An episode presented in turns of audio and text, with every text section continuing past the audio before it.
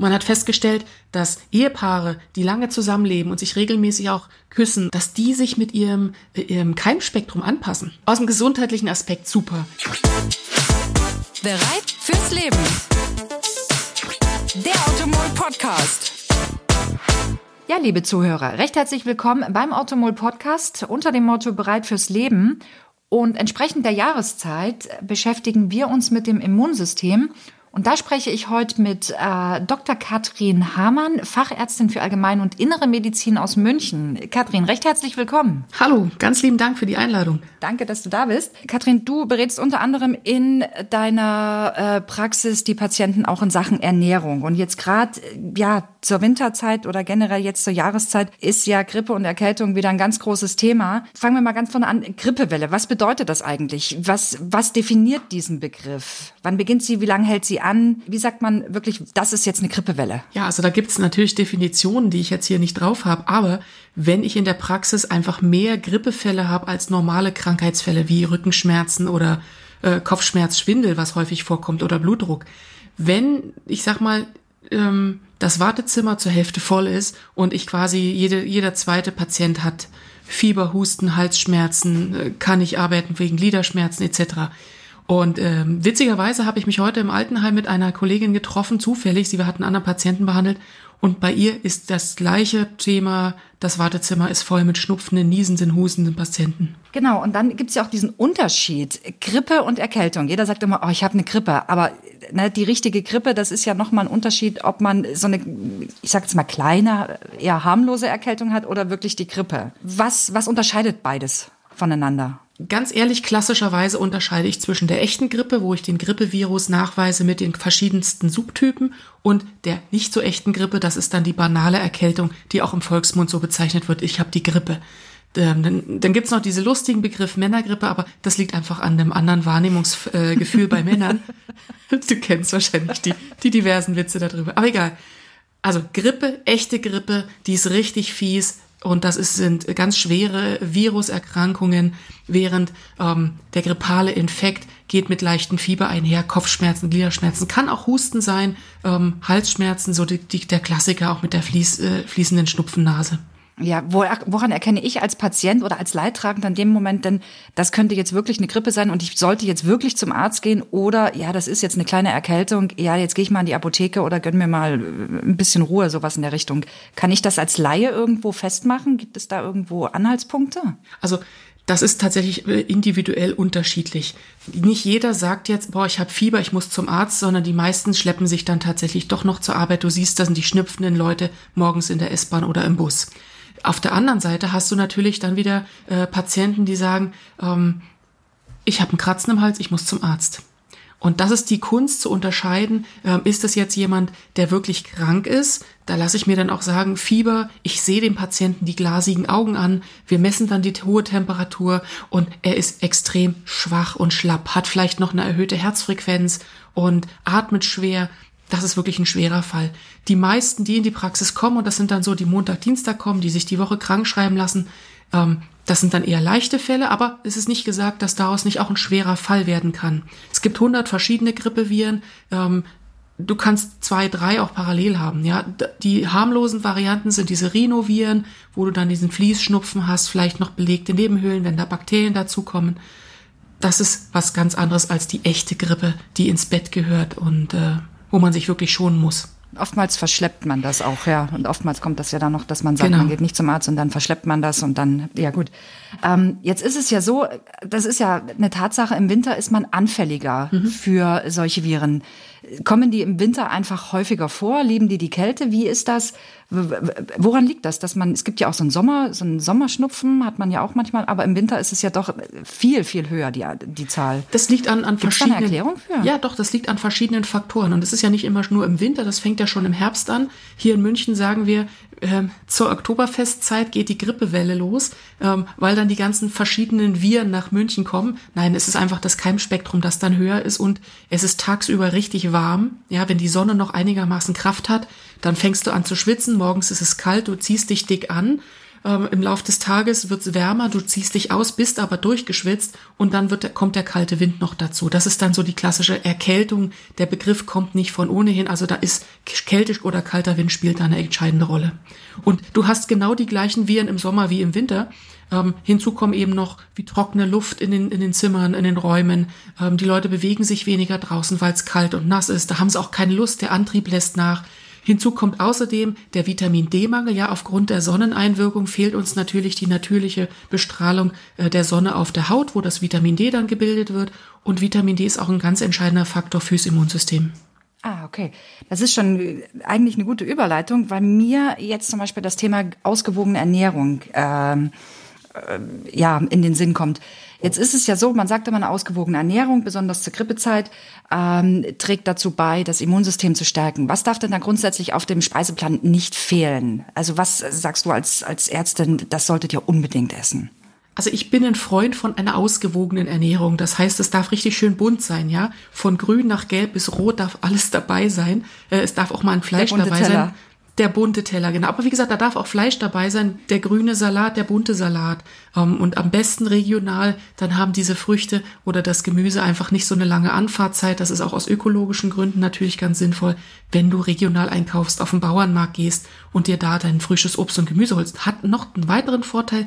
Die Vitamindichte und die äh, Dichte von anderen sekundären Pflanzenstoffen sind in den regionalen regional angebauten, am besten beim Bauern, wo du weißt, der arbeitet nicht industriell, ist da am höchsten. Und da tust du deinem Körper natürlich am besten. Das heißt, man sagt ja immer, du hast es selber gesagt, eine ausgewogene Ernährung, vitaminreich. Welche Vitamine spielen denn da besonders eine Rolle? Es gibt ja wirklich eine Bandbreite. Mhm. Ähm, was sagst du, wo soll man da besonders drauf achten? Was darf überhaupt nicht fehlen? Also das Wichtigste ist das Vitamin C. Das ist in Früchten enthalten. Ob es jetzt die Zitrone ist, die Zitrusfrüchte, aber wir haben es natürlich auch in den Äpfeln, in den Hagebutten. Geht ruhig raus und sammelt die Hagebutten, wenn sie nicht gerade an der Autobahn stehen. Ist das überhaupt kein Problem. Da ist viel Vitamin C enthalten. Ah, okay. Und dazu kommt dann eben auch noch so Spurenelemente wie Zink, ja, und Selen sind ganz wichtig äh, fürs Immunsystem. Und wenn du dich ausgewogen ernährst, hast du da auch keinen Mangel. Leidest du jetzt unter häufigen Infekten, dann kannst du das Immunsystem unterstützen, indem du einfach zusätzlich Vitamin C und Zink zu dir nimmst. Cool zu wissen. Grundsätzlich sagt man ja auch, dass in der Erkältungszeit, dass man viel trinken soll. Ja, Wasser wohlgemerkt oder Tee. Ne? Warum ist das so wichtig? Die Abwehr dieser ähm, Keime. Also du kannst sowohl die, die Keimzahl reduzieren, indem du dich immer äh, im Freien aufhältst oder die Luft in den Zimmern äh, filterst oder äh, frische Luft reinlässt. Aber sollte dich mal so ein Keim erwischt haben, wo kommt denn der rein? Der kommt über die Nase rein und über den Mund. Und was hat man da? Schleimhaut. Das heißt, die primäre Abwehr findet erstmal in der Schleimhaut statt. Eine Schleimhaut, die trocken ist, ist keine Schleimhaut mehr. Und deswegen muss man viel trinken, dass die Schleimhäute gut äh, A durchblutet sind und gut befeuchtet sind. Was mich persönlich interessiert, weil ich bin ja so ein äh, Schlafliebhaber, muss ich gestehen. Ähm, man sagt ja auch immer, Schlaf ist wichtig für das Immunsystem. So nach dem Motto, schlaf dich gesund. Wie kann ein ausreichender Schlaf denn dafür äh, da noch unterstützend wirken? Ich meine, klar, man kennt, das Schlaf ist Erholung. Was wird da speziell dem, dem Immunsystem gut getan? Also du kommst einfach zur Ruhe. Sowohl dein Herz-Kreislauf-System als auch dein Immunsystem kann sich in dieser Zeit ein wenig erholen.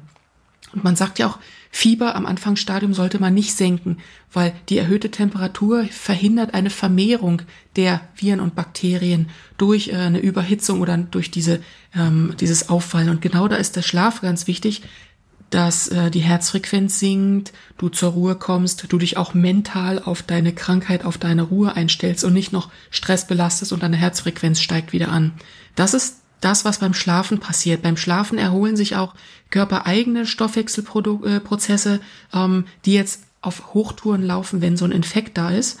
Und gleichzeitig, wenn du dich entspannst, geht auch das Stresshormon ein gewiss, gewisses Stück runter. Und du kennst das, oder Sie kennen das äh, vielleicht alle, die hier zuhören, wenn man ähm, lange Stress hatte und dann hat man Wochenende oder Urlaub, dann ist man krank. Ja, warum? Das hängt damit zusammen, dass das Cortisol, das Stresshormon in den Nebennieren gebildet, dass das dann runterfährt und dann hat das Immunsystem keinen Trigger mehr. Das heißt, wenn man äh, mal sich anschaut, du hast Asthma oder du hast äh, Neurodermitis, du schmierst Cortison drauf und die Entzündung ist weg.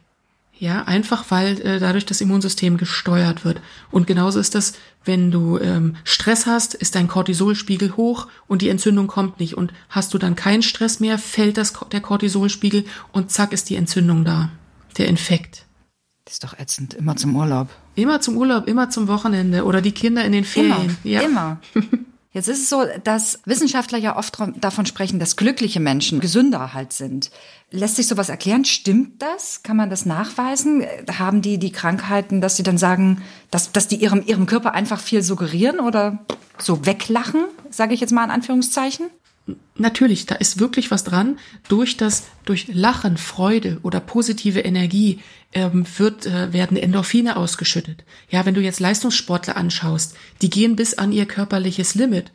Die merken das gar nicht, während sie das tun, aufgrund der Endorphine aufgrund des Serotoninspiegels oder des Serotonins, was sie da bilden. Und dadurch sind sie so leistungsfähig, wie sie sind. Das hat man dann, haben die natürlich auch trainiert. Also die kommen nicht nur ähm, aufgrund des Serotonins auf diesen Leistungslevel. Und genauso ist das mit Leuten, die glücklich sind, die positiv auch in die, in die, äh, entweder in die Zukunft gucken oder mit Problemen positiv umgehen, ähm, auch positive Einstellung oder in allem, was passiert, ob es jetzt was Schlimmes ist oder nicht, etwas Positives sehen, weil es mir passiert und ich soll was draus lernen. Das ist eine Lektion, die mir erteilt wird, an der ich wachse. Das führt dazu, dass ich auch vom, auf der Stoffwechselebene viel gesünder bin. Da ist wirklich was dran. Apropos glückliche Menschen, man hört das immer wieder, Thema Küssen.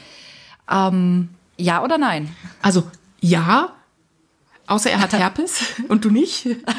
ich ja? also vom gesundheitlichen Aspekt bitte schön gesehen, ja also genau. aus dem gesundheitlichen Aspekt super, weil ihr tauscht äh, quasi euer Keimspektrum aus. Und man hat festgestellt, dass Ehepaare, die lange zusammenleben und sich regelmäßig auch küssen oder dieselben, ähm, dasselbe Besteck, Gläser und aus denselben Flaschen trinken, jetzt mal bei Partys oder so, ähm, dass die sich mit ihrem, ihrem Keimspektrum anpassen. Also keine Scheu, ne? Immer aus den gleichen Flaschen trinken. genau, sprich nicht. Wenn ihr das, aber sprich nicht das hat irgendwann, ist der Effekt halt weg. Du hast dich dann ja mit deinem Keimspektrum angeglichen. Es sei denn, der Partner ja. geht fremd. Dann ist es wieder gut. Nein, das wollen wir nicht hoffen. Das ist eine neue Art, das rauszufinden. Ja. Es öffnen sich ganz neue Wege hier. Ähm, grundsätzlich ist ja nicht nur die Ernährung und und Schlaf und generell positives Denken auch sehr wichtig, sondern auch Thema Bewegung, sagt man ja immer wieder. Du hast es von selber angesprochen, das Immunsystem, man ist im Winter anfälliger, weil man sich auch zum einen natürlich auch seltener bewegt. Wie, wie kurbelt einfach die reine Bewegung oder generell das Aktivsein denn das, das, das Immunsystem an? Also, wenn wir jetzt nicht krank sind und wir sind gesund und wollen quasi gesund bleiben, dann ist Bewegung das Beste, neben der Ernährung die zwei Säulen, um gesund zu bleiben. A, hast du bei der Bewegung natürlich einen, einen sportlichen Effekt. Du trainierst deine Muskulatur, die bleibt gut durchblutet, die ist fit und drahtig und du bleibst gelenkig. Auf der anderen Seite trainiert das auch dein Herz-Kreislauf-System, sprich, die Blutgefäße sind gut vaskularisiert, die bewegen sich schön und das Herz ist in einem Trainingszustand, es lagert keine Fette ein, es latscht, leiert nicht aus ähm, und du mhm. bist einfach da viel leistungsfähiger. Was bedeutet, wenn du mal krank sein solltest, dann bist du da schon viel besser durchblutet. Etwas, was gut durchblutet ist, da kommen auch die Immunzellen hin, weil die wandern da ja nicht alle ein. Es gibt welche, die wandern, aber die meisten kommen über die Blutbahn. Und je besser du durchblutet bist, also vaskularisiert, sagt man, desto schneller bist du auch diesen Infekt wieder los. Okay. Da habe ich gleich mal eine Frage. Wie ist das? Spielt da Blut hoch oder Blut Niedrigdruck? Spielt der da eine Rolle? Ist der ist, ist das ausschlaggebend? Wie ich zum Beispiel habe, ich habe halt niedrigen Blutdruck. Hm. Also es kann durchaus sein, dass du, wenn du erkältet bist, dass dein Blutdruck dann noch weiter absackt. Einfach mhm. weil aufgrund dieser Entzündungsmediatoren deine Blutgefäße aufgehen. Also die werden immer weiter. Das Fieber, die Temperaturerhöhung führen auch dazu, dass die Blutgefäße weiter sind. Deswegen ist man so schön rot. Ja, im Gesicht, wenn man Fieber hat weil die Blutgefäße äh, offen sind. Und das führt eben dazu, dass dein Blutdruck noch weiter absackt und du dich noch schwächer fühlst. Das heißt, Leute, die niedrigen Blutdruck haben, leiden deutlich mehr als Leute, die einen hohen Blutdruck haben.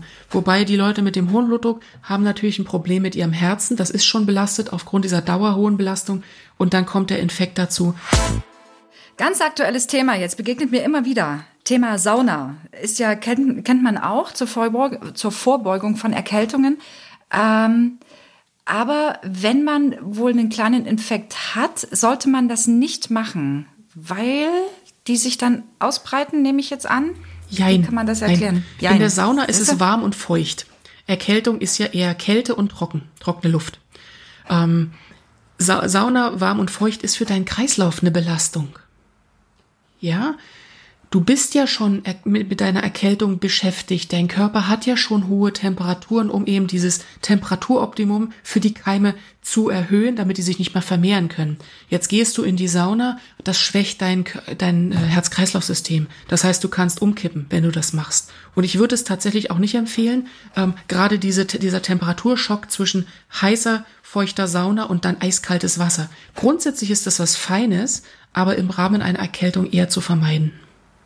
Ah, okay, weil der Körper einfach noch mehr gestresst wird dann. Du sollst auch gar nicht gar keinen Sport machen. Das ist, geht in die gleiche Richtung. Das ist der gleiche Ja, Effekt. das habe ich auch schon gehört. Stimmt, stimmt. Mhm. Genau, weil der Körper einfach über überansprucht dann wird in dem Moment. Ja, kann ich dir ganz kurz erklären? Es gibt Viren, äh, so Erkältungsviren, die sich auch an dem Herzmuskel festsetzen. Und wenn du leistungsfähig bist, hat das Herz eine viel höhere Durchflussrate und diese äh, Viren oder Bakterien kommen dann viel häufiger an dieser Herzmuskelzelle vorbei und die Chance, dass sie sich da festhalten, ist viel höher. Das heißt, du hast, kannst eine Herzmuskelentzündung kriegen, du kannst auch plötzlich tot umfallen. Ja, diese jungen Männer, die Sport machen, weil sie gerade einen Infekt haben, plötzlicher Herztod bei jungen Männern ist häufig die Ursache, dass sie nicht gescheit ähm, abgewartet haben, bis der Infekt weg ist.